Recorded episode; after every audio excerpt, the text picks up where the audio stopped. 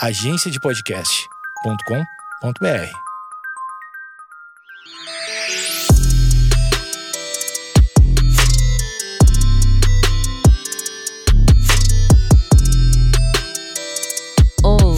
está começando mais um Vaginaria Podcast que você encontra conteúdo para libertar, acolher e divertir mulheres. Eu sou Feminiza e seguimos em quarentena, por isso eu decidi fazer mais um episódio com a leitura de um texto que eu escrevi sobre autocuidado, que é uma coisa tão importante neste momento. Mulheres. Nós precisamos sobreviver ao caos. Isso é uma feature que já vem de fábrica com a gente, mas não quer dizer que é uma qualidade inata e nem que é uma escolha natural de toda mulher. Nossa socialização nos ensina e nos convence de que é algo bonito carregar o peso do mundo nas nossas costas e de que isso nos faz pessoas melhores, mais fortes e mais maduras. Eu teria que resumir aqui toda a teoria feminista que já foi descrita para explicar de onde vem isso.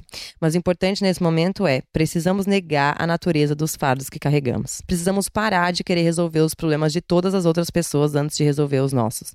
Como se isso fosse o mínimo que podemos fazer para sermos consideradas boas pessoas. Não bastasse sermos tratadas como as tias do maternal da sociedade, ainda precisamos fingir que nada nos abala, que estamos bem o tempo todo. Recentemente eu pensei, o que há de tão errado comigo para que eu esteja surtando tanto sozinha? E decidi abrir esse diálogo com as minhas amigas.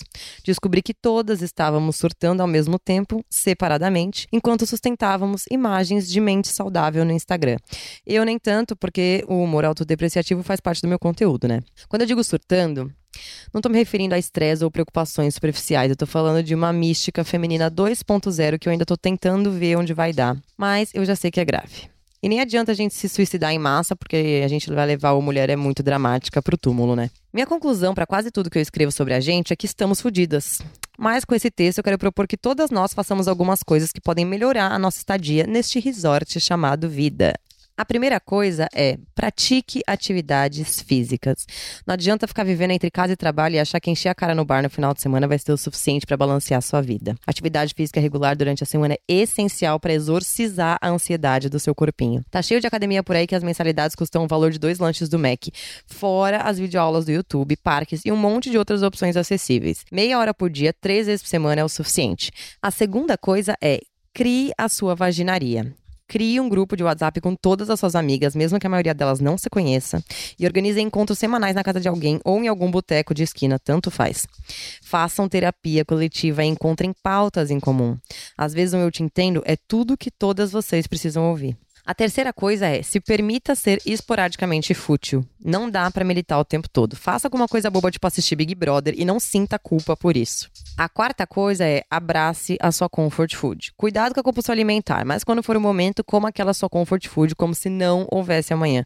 Na posição mais confortável que encontrar, deitado em lençóis limpinhos, assistindo a coisa mais alto astral que você encontrar na Netflix. A quinta coisa é converse. Às vezes parece que o melhor a fazer é ficar sozinha. Mas o isolamento social tende a só piorar as coisas. Ficar sozinha é bom, mas não deixe de conversar com seus amigos próximos sobre seus pensamentos e sobre o quanto você se sente cansada. É isso, meninas. Espero que essas dicas ajudem, não só aqui durante esse período difícil, mas pra vida mesmo. E espero vocês no próximo episódio.